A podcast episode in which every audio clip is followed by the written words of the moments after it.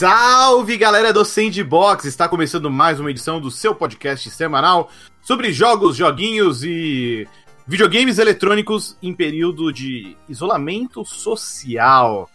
Hoje, aqui na bancada virtual do programa, tenho a companhia de Victor Ferreira.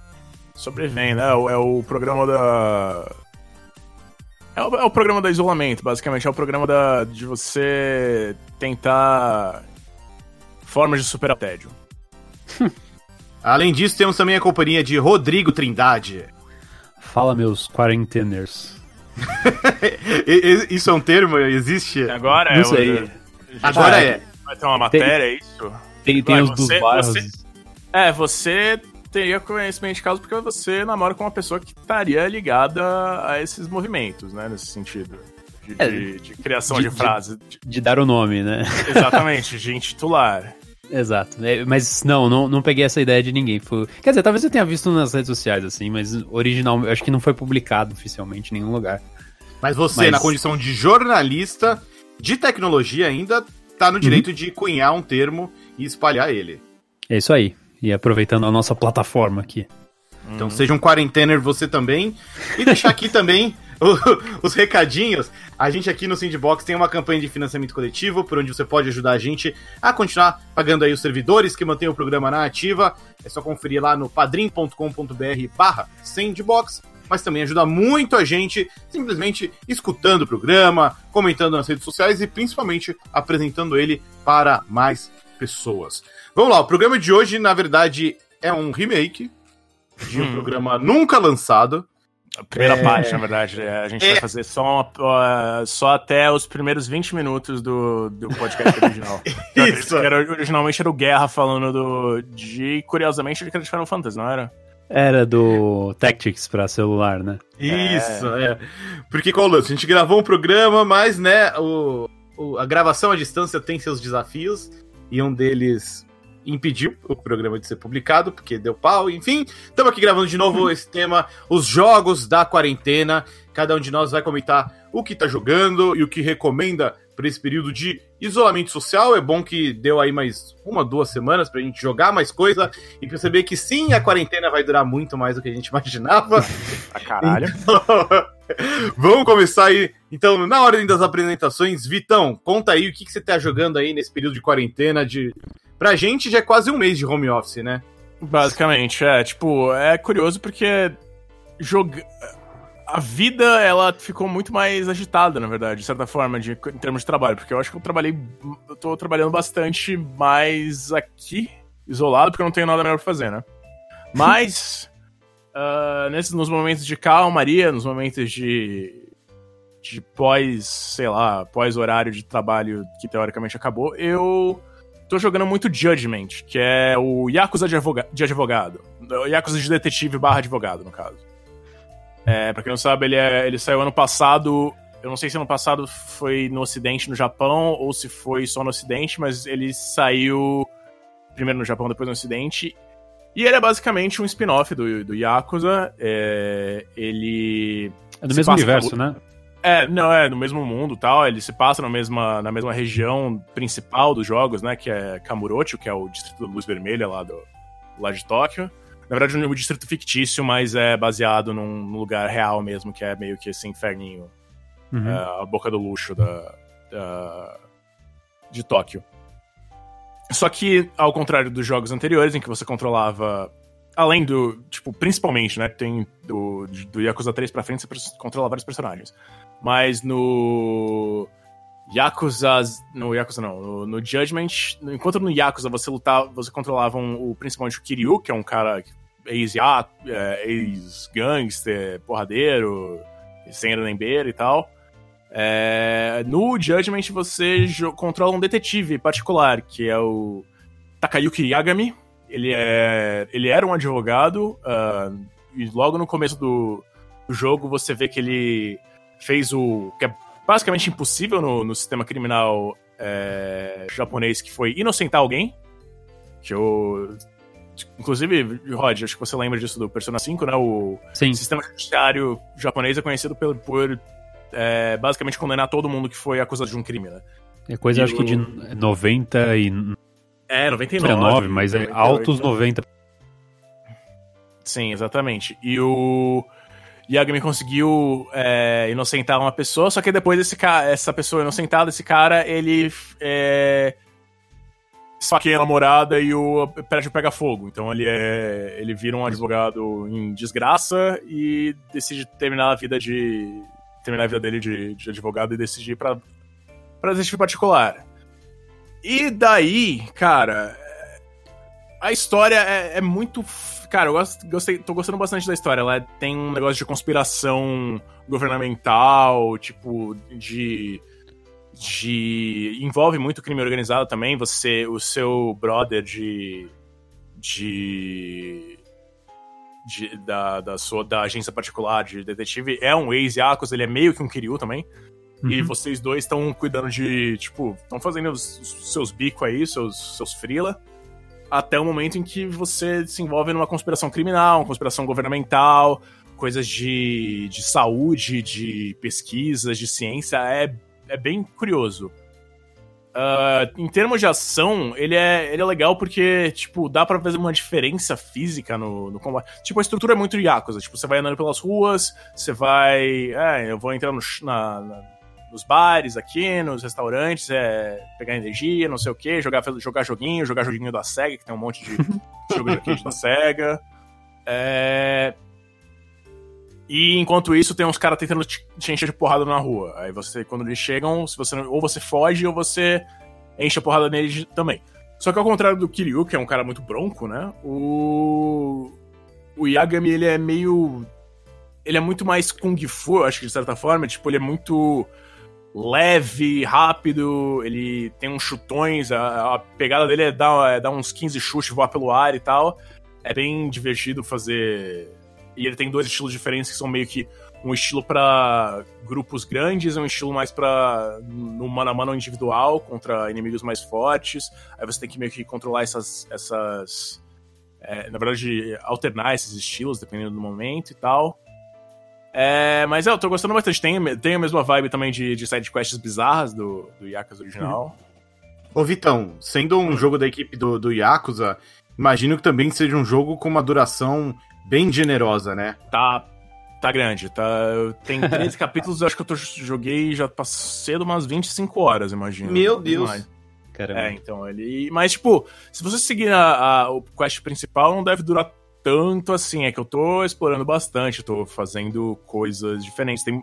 É, é, é, tipo, tem. Os caras criam mil coisas para você fazer. Tem corrida de drone, tem. Nossa. É, sidequest de namoro, tem. Uh, tem os bicos lá, tem as, as, investigações paralelas, né, que você é contratado para fazer. É, então, tipo, é, ele é um jogo bem variado, ele tem muito, tem muito a oferecer se você quer um, uma experiência variada. Mas, Muito Vitor, assim, Diga, acho hoje em dia jogos, os gêneros de jogos se misturam bastante, né? Se você fosse definir o Judgment para alguém, eu, pelo que eu sei de Yakuza é um jogo meio beat 'em up, só que misturado meio como com um RPG, assim. É mais ou uhum. menos a mesma coisa. É isso, e com um pouquinho, uma pitadinha, não muita coisa, mas um pouco de investigação meio, sei lá, Ellen Noir, digamos assim. Ah, não, é, não é, mas não é tipo requer, às vezes requer um pouco mais de dedução os casos, mas uhum. não é no nível do L.A. Noir que você tem que questionar os caras, você tem que ver as expressões faciais e tal. Mas tem esse elemento de investigação, de você questionar os, uh, os, os, investigados, de você é, investigar cena de crime e tal. Eu espero que. Eu imagino que eles vão fazer mais no futuro. Uh, se fizerem mais, eu gostaria de ver eles expandirem mais esse negócio de investigação, que é. que eu acho que vale vale uh, dar uma aprofundada. Um negócio que, tipo. Hum, a única coisa assim, meio chata, talvez, seja os negócios de, de seguir os. O, hum. Os caras, os, os, seus interessados. Você tem um negócio de você seguir eles furtivamente, é uma coisa meio Assassin's Creed, né? É, e falar Assassin's Creed e, as antigas, assim. Né? Exatamente. E não era divertido em Assassin's Creed e é meio bizarro em, no Judgment, tipo porque você, o cara vira de co vira para ele tá de costas, ele vira na sua direção, ele fica olhando para você, você dá um salto, tipo, você faz a coisa mais é, óbvia do mundo, que é tipo saltar na frente do negócio e falar, ah, não é nada, vou seguir, vou continuar. uh, então acho que é um negócio que eles precisam trabalhar, de certa forma. Mas é, é divertido, é legal. Muito bem. Vamos agora então rodar a mesa aqui. Roger, chegou sua vez. Conta aí o que, que você tá jogando na, na, na quarentena e por que, que é Animal Crossing. Não, Animal Crossing eu não quero falar muito, porque acho que o pessoal deve estar tá saturado é, de tanto que a gente está falando, né? Que teve o programa duas semanas, né? A gente está fazendo o, o, especial lá, o Diário dos Novos Horizontes, semanalmente. E, é, assim, na verdade, na época que a gente gravou o episódio original, eu comentei que eu tinha tirado do armário Skyrim. E uhum. É, depois de cinco anos e voltei a jogar do ponto que eu tinha parado. Certo. E a minha ideia era terminar o jogo, só que daí eu vi que, tipo, eu tô perto aqui de conseguir todos os troféus, de completar as principais questlines aqui do jogo, porque os troféus não, não fogem muito, assim, além das, das principais questlines e você chegar ao nível máximo, assim, do jogo, que realizando tudo você chega meio naturalmente. Então eu fui, fiz, muita paciência com os loadings, porque eu joguei a versão de PlayStation 3, é um jogo que eu tinha parado de jogar em 2015 e hum, retomei é, agora em 2020. Não, é, eu acho que eu, as versões de PlayStation 3 dos jogos da Bethesda, eu lembro disso mais do Fallout New Vegas, mas acho que o Skyrim também sofre disso. Acho que tem um momento que é, o número de saves é, começa a influenciar na, sei lá, no, na performance do jogo de algum jeito. Tipo, tem alguma coisa no código, Sim. alguma coisa na, na, programação que fode especificamente as versões de PlayStation 3 do jogo. É, teve algumas Tipo, os loadings eram demorados, tiveram algumas quedas de frame rate, assim, mas.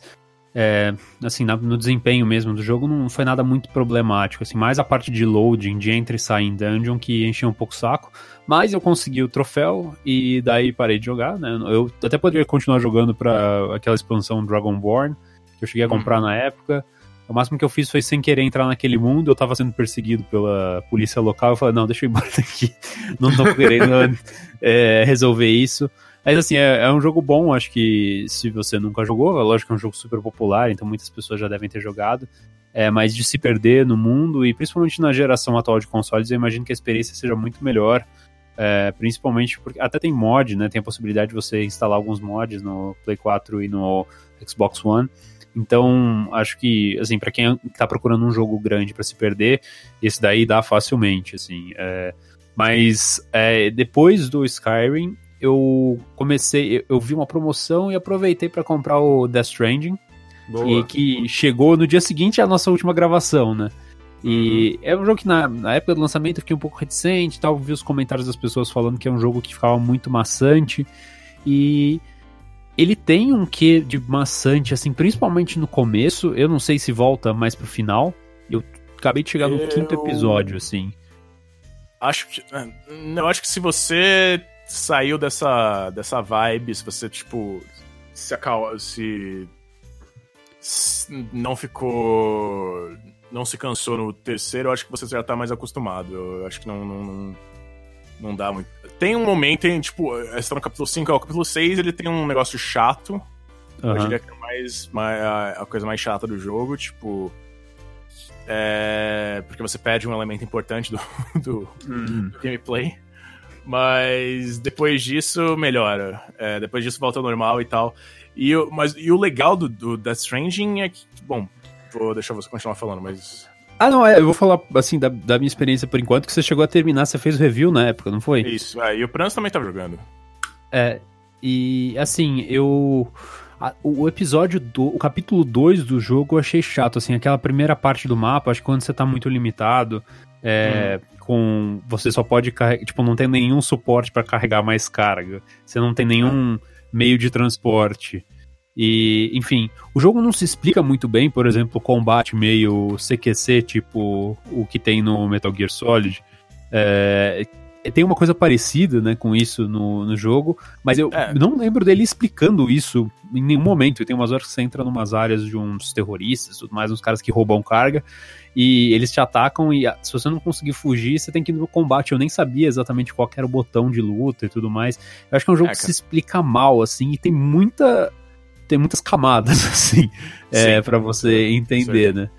E... Cara, você, eu, eu, eu, acho engraçado, eu, eu acho parte do charme, assim, do, do Death Stranding, essa coisa toda misteriosa. Tanto que, como o Vitor comentou, eu tava jogando, eu parei logo depois. Tem um twist no capítulo 6, né? Uhum. Eu ainda não cheguei, então não sei. E, é, não, não vou falar o que é. Mas é, engraçado esse twist que, e, assim, né? Quem, quem, passa por ele, de maneira geral, é comentado como: nossa, nesse momento o jogo ganhou mais ação, ficou diferente. Pra mim, ali me perdeu um pouco. Tanto que aí quando voltou tudo ao normal, eu, eu me senti meio é, saturado, meio satisfeito, e de lá pra cá eu não, não voltei pro Death Stranding. Uhum. Tudo bem que nesse meio tempo, tipo Saiu o, o Final Fantasy VII Remake, saíram algumas coisas de Switch que eu tava mais interessado também, como o Tokyo Mirror Sessions. É, mas eu ainda não voltei pro, pro Death Stranding. É, e... sei, não, que é o plot twist. Não, depois eu vejo. O, bom, tem um. Certo? Tem uma coisa bem. que chama bastante atenção no capítulo 5. É, hum. Aliás, no capítulo 4, na verdade, que é um capítulo bem curtinho. É, é e... sim, que, é que a virar aliás, é uma chave. É, enfim, é, é um do 4 ou 5. É o tem uma, um... Ah, perdão, calma aí. O capítulo 4 o que acontece nele? É que a é tempestade? É da tempestade. Ah, então é. É, foi logo depois disso que eu me, o jogo me perdeu um pouco.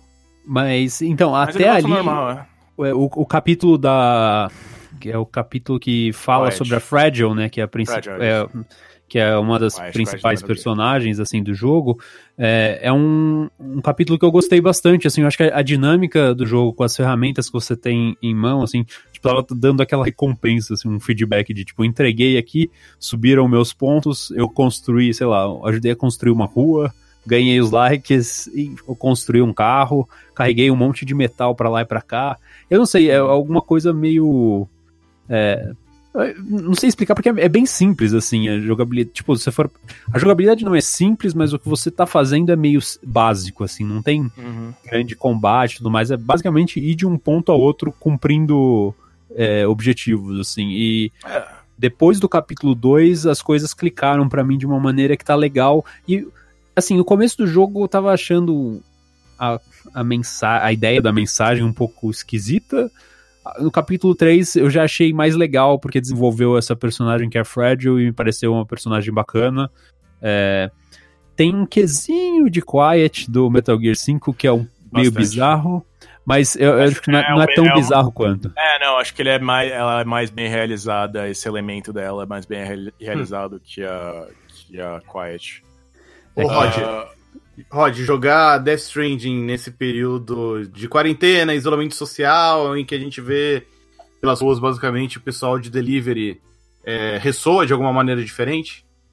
Cara, eu, eu acho. É, tem, tem isso, e, e, acho que a lógica do jogo, não terminei ainda, então não sei se a mensagem é essa, mas a, a lógica do jogo é você conectar um mundo que tá, é, enfim, em pedaços, né? O Sim. nosso está complicado, mas não tá naquele nível. É, mas eu acho que passa um pouco essa mensagem, um pouco de a questão de é, solidariedade, de você. É, é, legal você, por exemplo, construir uma estrutura no seu mapa que outro jogador em outro lugar do mundo vai poder aproveitar também. Ou então é. aconteceu de eu, sei lá, usar uma das ferramentas de jogabilidade que tem em Destrava do jogo, que é você fazer um teletransporte de uma área para outra. E, pô, naquela área eu não tinha nenhum, nenhuma moto ou carro para me deslocar pelo mapa. E daí eu fui lá na garagem, tinha uns, umas motos compartilhadas por outras pessoas. Daí eu peguei e fui explorar o ambiente com essa moto. Então, é, é, tem isso, eu acho que isso é muito legal assim nesse momento, combina bem. Muita gente falando de Animal Crossing, que é um jogo bom para esse momento. É, a Death Stranding tem uma pegada meio sombria assim, é, mas eu acho que esse elemento de conectar as pessoas e tudo mais está ressoando super bem assim para mim nesse, nessas circunstâncias. É, eu acho que a pegada do Death Stranding, assim, é, em retrospecto com o final, é, uma, é muito tipo. É o. Nós, estamos, nós chegamos a um ponto de colapso. É, o que, que é.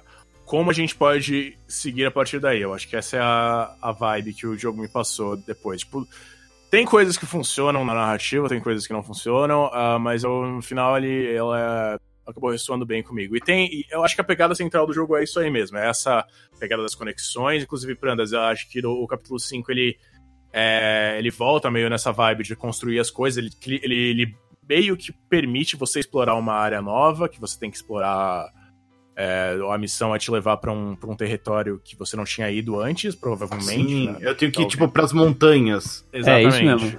É, exatamente. E, tipo, as montanhas.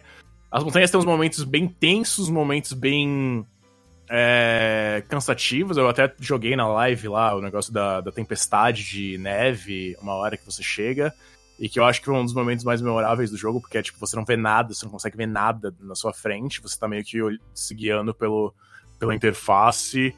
E quando você chega lá, você tá só. Você tá um caco de gelo, basicamente.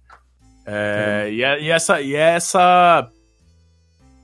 E são ações simples que você faz de, mecanicamente, né? De, de controle, mas que é, ressoam bem para mim, ressoaram bem. Tipo, tem um. Tem um. Tem um tem uma sensação legal de você ir de um lugar para outro, de você descobrir formas de você atravessar esse mesmo território é, que você não tinha visto antes, ou então de você criar uma infraestrutura para ajudar é, a atravessar é, esses territórios em momentos futuros. Tem um negócio. Agora você liberou a. O Rod, você liberou a. Zipline. O Zipline. O Zipline é, cara. É a chave para você se mover por, por esse mundo. E é legal você ir construindo com base no, nos outros pontos que, a, que as pessoas tinham colocado. Legal. É, isso é uma coisa que eu ainda tô. É, é o que eu iria explorar hoje. Ontem eu parei no final do capítulo e, enfim, fui dormir, assim, foi. Mas. É, tá, é, eu tô gostando mais do que eu esperava, eu acho. O começo do jogo me deixou um pouco com um o pé atrás. Começo não, o prólogo eu acho muito legal, mas os capítulos 1 e 2 eu acho meio bagunçados. Eu acho que aquela o lado familiar, assim, da coisa, eu acho meio mal explicado, não sei se é algo que vai ser desenvolvido é, depois. Eles vão explicar melhor, eu não sei se você vai continuar, se, não, é. se você não vai, vai, gostar no final, mas, tipo, eles explicam melhor qual é a vibe de, tipo, o que, que, o que, que é a... Que Amelie. Tipo, é, quem é a Amelie, quem é a Bridget, quem... Ou mesmo o que é o Death Stranding, o que são as Bridges é, e tudo não, mais. É, isso é, isso é estabelecido de certa forma. Mas eu tenho só a impressão em relação à parte da história que o. É, é, eu acho muito divertido que eles deram, tipo, carta branca praticamente pro Kojima fazer o que ele quiser. E. Enfim. Mas ele talvez precisasse de um editor em algumas partes. Ah, isso. Assim. com certeza. É, com certeza. Isso é um Mas é, tipo... tá, tá, bem legal. E, e, o jogo, ele é visualmente impressionante. Assim, quem tava jogando Skyrim e ir pra Death Stranding depois é um salto meio louco, assim. Até que a gente fala que, tipo, ah, não teve um salto tão grande do da geração PlayStation 3 e Xbox 360 para PlayStation 4 e Xbox One. Bom, se você vai comparar Skyrim a Death Stranding, você vai ver uma diferença bem grande, assim. Inclusive nos loadings. Eu achei os, lo os loadings são um negócio que me tá me agradando, que é bem rápido até. E o meu PlayStation 4 é o não, normal. É, eu acho que é uma questão de também de de performance do, do próprio jogo também, que o. Que ele roda bem até num, é, num Play 4 base, né? Não precisa de um Pro Sim. para ter um, uma boa... Ele é bem otimizado, né, para o PlayStation é. 4. Né, isso bem... pesa bastante. Hum. Muito bem, vamos, vamos em frente então. Acho que até vocês falando de Death Stranding aí me motiva a colocar ele de volta na fila aqui do, do PlayStation 4. É... Enquanto isso, que vocês estavam jogando, Enquanto isso, nesse período de quarentena, assim, eu continuei jogando. Eu consigo continuar jogando um pouco Pokémon GO porque tem um Pokéstop que é bem no meu prédio. Tem o Animal Crossing, que a gente já falou também em outras ocasiões. É, mas ultimamente tem sido o Final Fantasy VII Remake, o grande, uhum. o grande foco assim do meu período no tempo livre. É, é, um jogo que eu já sabia que ia jogar, porque eu sou muito fã do, do Final Fantasy VII. mas assim, eu nunca tive aquela super expectativa pelo, pelo remake. Sim, acho legal que estão fazendo. E tô gostando muito das, das decisões tomadas nesse projeto. Cada vez menos, eu ainda não terminei, eu tô com umas 7 horas de jogo, mas cada vez menos é, eu acho um problema não ser a história completa é, logo nessa, nessa primeira parte. E, e para falar a verdade, é, atualmente tô ok caso eles nunca terminem de fazer um remake de Final Fantasy VII. Acho que seria polêmico, com certeza, mas se não rolar, acho que tudo bem, porque assim Final Fantasy VII já existe desde 97. A história Sim. tá aí para quem quiser saber como termina. E, e, eu acho legal como esse remake realmente se presta à, definição da palavra, na medida em que tá recriando é, alguns momentos chave né, da história e dando mais contexto, aprofundando. é, desenvolvendo um pouco mais os personagens, e acho que nesse processo a gente vê muito também do valor da, da obra original, como ela se prova de fato atemporal, ou ao menos resiste muito bem aí à prova do tempo. Mais de duas décadas depois, a história continua original, até vejo um link muito sutil aí com o Death Stranding, que ele trata muito de ah, como a humanidade tratou o planeta e como a natureza né, é, revidou, de certa maneira.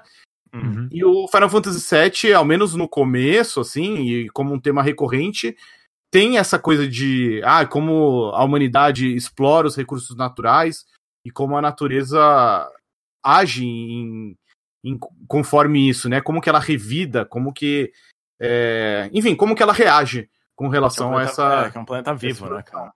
é um planeta vivo, assim, literalmente, né? O que a Shinra explora é o life stream, é o fluxo de vida do planeta, uhum. Que está ligado também não só à natureza, mas também a toda uma espiritualidade, enfim. E é legal ver que isso vale não só para a narrativa do Final Fantasy VII Remake, mas assim, os gráficos também são, são ridículos. O jogo Nossa. é muito bonito, mesmo rodando no Play 4 base, que é o meu caso. E, e, a jogabilidade, cara, o sistema de batalha é algo assim. É, é gostoso, não dá vontade de, de parar. Não é aquela coisa de putz, que saco, mais uma luta, um combate contra chefe. Não, cada luta é, é um prazer de você encarar.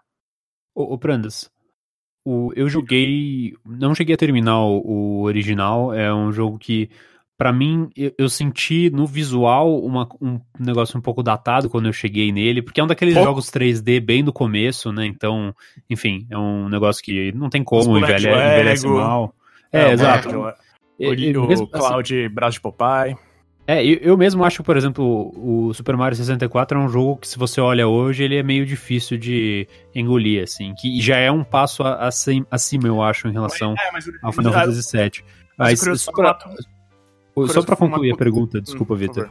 É, mas, é, é, assim, o que que, além do visual, que tá incrível, assim, todos os trailers e o jogo em ação e tudo mais, é, quais foram as principais mudanças que eles fizeram nesse jogo, assim? O, o combate, por exemplo, você comanda só o Cloud no jogo?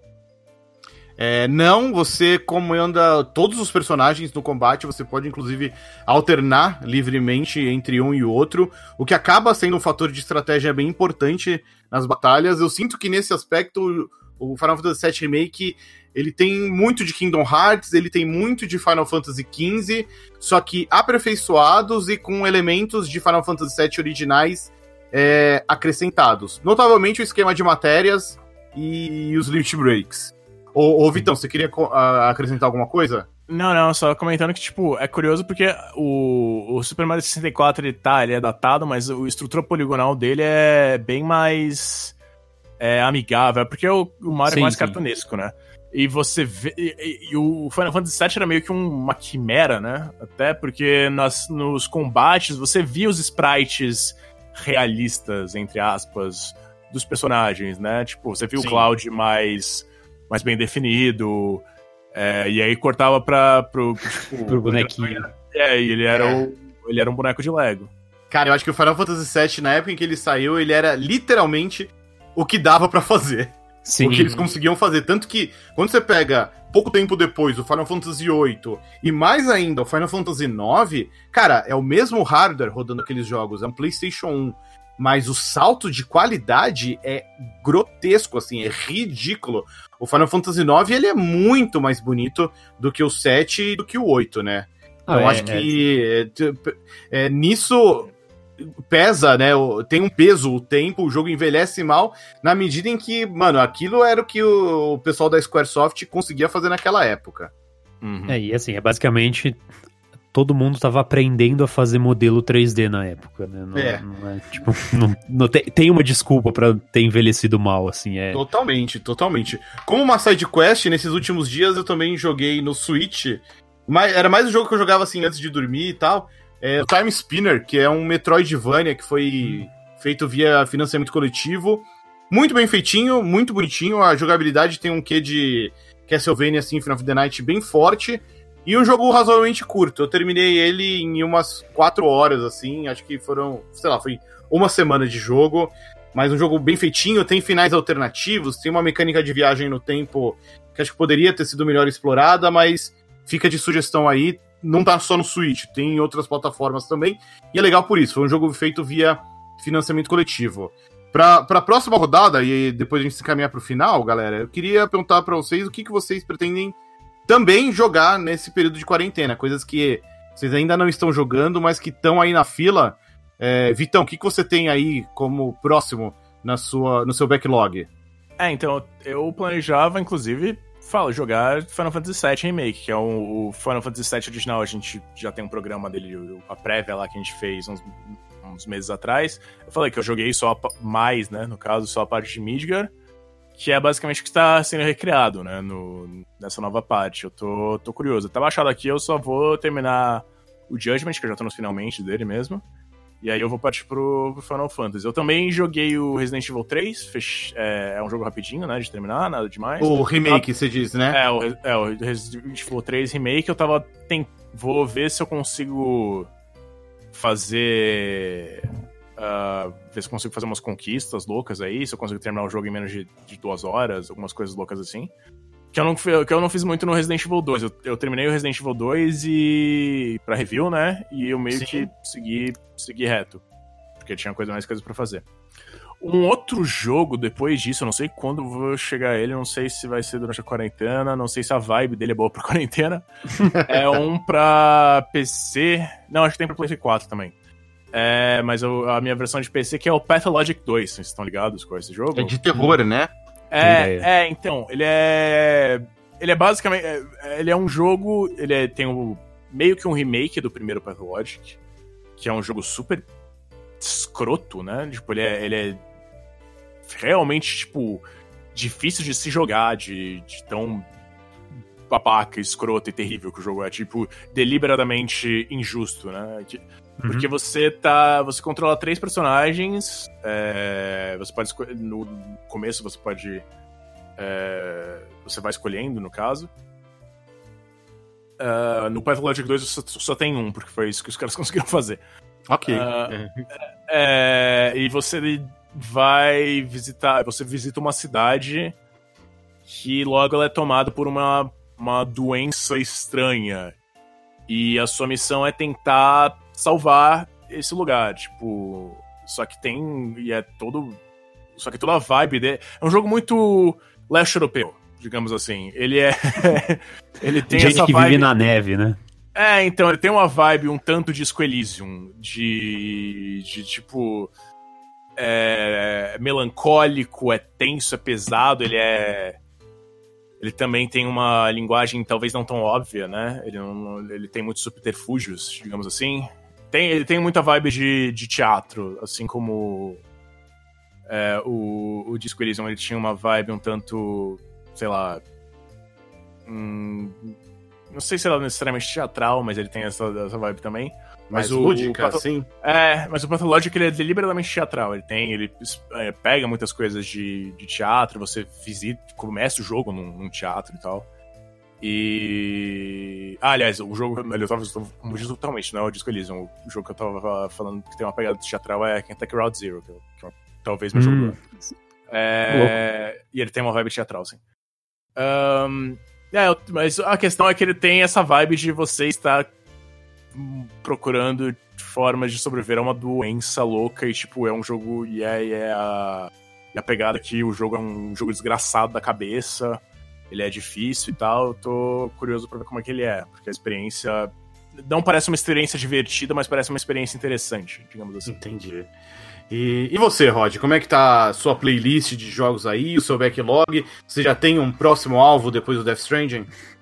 Olha, é, eu talvez. Assim, eu montei aqui enquanto vocês falavam uma listinha e o, a última entrada nessa listinha foi um jogo que o Victor mencionou, que é o Disco Elysium, que é um jogo que eu comecei no Steam, só que o meu PC é bem ruim, assim, não é um, jogo, não é um notebook para jogar videogame.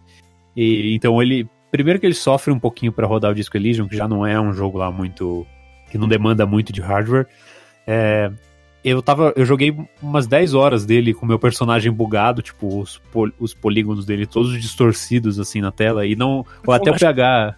o PH, falando com o PH, o PH falou, pô, isso daí talvez seja do jogo. Daí eu falei, não, pera, olha isso daqui, isso daqui não parece ser coisa do jogo. E não, não, não era é, Não, é, não era, mas eu acho que dá, acrescenta, honestamente. Acrescente a experiência, honestamente. Mas e eu tava gostando bastante. Aí teve algumas atualizações aqui, o jogo não tava mais abrindo aqui no meu computador, então eu meio que pausei. É, vamos esperar alguns outros patches, quem sabe arruma meu personagem todo é, desconstruído e permite que eu consiga iniciar o jogo no meu PC. Mas se isso não for possível, tem outros dois jogos no meu Switch que eu comecei e parei com umas 10 horas mais ou menos, que são dois RPGs japoneses gigantescos, que é o Dragon Quest XI e o Xenoblade Chronicles 2. É, o Dragon Quest XI é um jogo que é, o que eu já joguei dele, eu gostei bastante dos personagens, da vibe, é super positiva, é, é, bem clássico, né? Eu não sei se algum de vocês chegou a jogar. É, mas eu, eu, gostei bastante do que eu vi até o momento onde eu parei. E o Xenoblade Chronicles 2 é, também é um jogo bem legal, assim, tem um combate dinâmico, acho que uma história interessante. É, só que, enfim, é um jogo um pouquinho mais problemático, um jogo um pouco mais confuso do que o Dragon Quest XI. Eu sou uhum. muito fã do Xenoblade Chronicles original, que vai ser relançado para Switch, então é. É, acho que agora no final de maio, se alguém estiver pensando em algum jogo, ou se a quarentena se estender, é, é um jogo muito bom, muito, muito bom. Acho que talvez seja o meu RPG japonês favorito, se não tá ali no top 3, assim. Eu adoro esse jogo, é muito bom. É, o Xenoblade Chronicles 2 e o X, que saiu pro Wii U, nenhum dos dois me pegou da mesma maneira. Então, enfim. É, mas eu, ele tá ali no meu Switch, tá instalado, tá com umas 10 horas jogadas. Eu lembro do ponto que eu parei, então, menos mal. Uhum. E, enfim, são alguns dos jogos. O último da lista, que tá na fila, é o Bloodborne. É, hum. Que, enfim, eu comprei em alguma promoção na, na PSN uns tempos atrás. Ele entrou de graça na Plus tempos depois. É, e eu ainda não joguei. E eu acho que a oportunidade, como a gente tá tendo mais tempo em casa e tudo mais, é agora, assim. Eu gostei muito do Sekiro, eu é, gostei bastante do Demon Souls, do Dark Souls. Inclusive, an ano passado eu terminei o Dark Souls e o Sekiro, então foi um ano bastante From Software. E é, eu tenho curiosidade, porque muita gente fala que esse é um. Talvez seja o melhor jogo da, desses Soulsborne da vida. Então, é, tenho curiosidade para começar, mas nunca peguei a coragem, porque esses jogos você sempre precisa preparar um pouco de vontade para porque você sabe que vem porrada contra você, né? Então, Realmente. Sofrimento. É. Eu tô. Já que a, a Sony parece estar mais disposta a, fazer, a lançar jogo delas no PC, eu tô esperando o dia que Bloodborne chegar no PC. E tem uma é, questão de, de, performance do, do Bloodborne no PS4 que às vezes poderia ser melhor.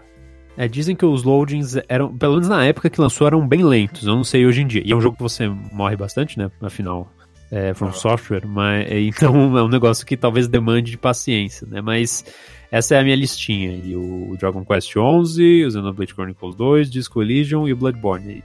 Escolher um deles depois do Death Stranding. E continuar jogando Animal Crossing porque é um jogo pro ano inteiro, né? Ah, sim, é um jogo que te faz companhia. Sim. Ó, nessa pegada de jogos menores, como eu tive o Time Spinners, eu finalmente embarquei no DLC do The Messenger, que é um jogo que eu gosto muito. E eu tava meio travado para jogar essa DLC, porque ela exige que você termine e você mate o último chefão de novo. E claro, ele não é tão simples, eu precisei de um tempo para me readaptar às skills do jogo. Mas deu certo, consegui. E, enfim, tô jogando essa DLC, que é numa ilha tropical. É uma DLC gratuita, então para quem jogou The Messenger vale embarcar de novo nesse, nesse rolê. Eu também tenho o Xenoblade Chronicles 2 aqui na, na fila do, do Switch, mas acho que ainda não vai ser agora. Porque no PC eu também tô jogando o Control. É um jogo que eu uhum. recentemente uhum. comecei. E eu tô jogando meio, meio aos poucos, porque tô conciliando ele com o Final Fantasy VII. E eu acho mais agradável e prático jogar no videogame, no console, do que, do que no PC. Mas, enfim, eu consegui configurar controle para jogar no PC e tudo. Tô gostando muito do, do Control. Assim, é incrível como o jogo vai, vai se abrindo. Sei também que tô chegando meio, meio tarde na festa mas é, tô curtindo bastante. E tá separado aqui, pra pelo menos eu dar uma experimentada também, o Below, que saiu recentemente pra hum. Play 4. Ah, tem no sim. PC, eu peguei numa promoção no PC. Que é um jogo da Capybara Games e tem uma sim. vibe bem misteriosa. Desde que anunciaram. Pra sair. Demorou, sim. pois é. Ah, então, é um jogo que desde que anunciaram ele, que foi lá no anúncio de. no evento de anúncio do Xbox One em 2013, é um jogo que eu tava curioso para ver. E, enfim, é um que tá aqui na minha fila no PC. É um jogo que não é tão pesado no PC. Então, é, é um que não sei se eu vou tão adiante nele, mas que tá aqui pra eu pelo menos experimentar. E acho que é isso então, né? Com, com essas duas rodadas aqui de o que estamos jogando e o que queremos jogar, tá aí meio que definido nossos, nossas próximas semanas da quarentena. Dependendo do quanto ela demorar, a gente faz outra edição de Jogos da Quarentena. É, oh. A gente fica por aqui. Vitão, você quer falar alguma coisa? Não, eu acho que o Rod passou aqui também, que ele falou uma. Acho que vale fazer umas recomendações gerais. Eu. eu, eu é, na verdade, eu, eu, gostaria de, nesse caso, sugerir, uh, pra, pelo menos no caso do meu caso do Prandas, ir lá no The Enemy, que todo dia a gente tá, tá fazendo uma recomendação de um jogo. Cada membro da equipe tá fazendo uma rotação, e cada dia um membro é, recomenda um jogo é, que eles acham que seria legal jogar na quarentena. É, eu já recomendei The Witcher 3, Devil Daggers, e no dia em que esse podcast foi gravado, eu recomendei também o Yakuza Zero, nessa vibe de Judgment. Eu acho que o Yakuza Zero é a melhor porta de entrada para esse mundo. Boa. O, aproveitando o gancho, eu vou dar três sugestões de jogos que não tem combate, são jogos que você consegue se concentrar e pensar. Um deles é um jogo meio reflexivo, é, mas vamos lá. São três jogos indies, um deles mais ou menos, né? Um é o The Witness, que é do mesmo criador do Braid. É um jogo de quebra-cabeça incrível para PlayStation 4, se você gosta disso. É, tem dá várias horas, vários quebra-cabeças e tem meio que a missão final é uma das melhores que eu já joguei, assim, um negócio que bota adrenalina lá em cima e quando você uhum. conclui dá uma sensação de recompensa muito boa, assim, é um jogo muito bom, recomendo bastante. E os outros dois são jogos mais recentes, é o The Return of the Obra Dinn, que é uhum. um jogo meio que você é um você é um agente de seguro, mas é meio de detetive, com umas coisas meio mágicas, enfim, um jogo muito bom também.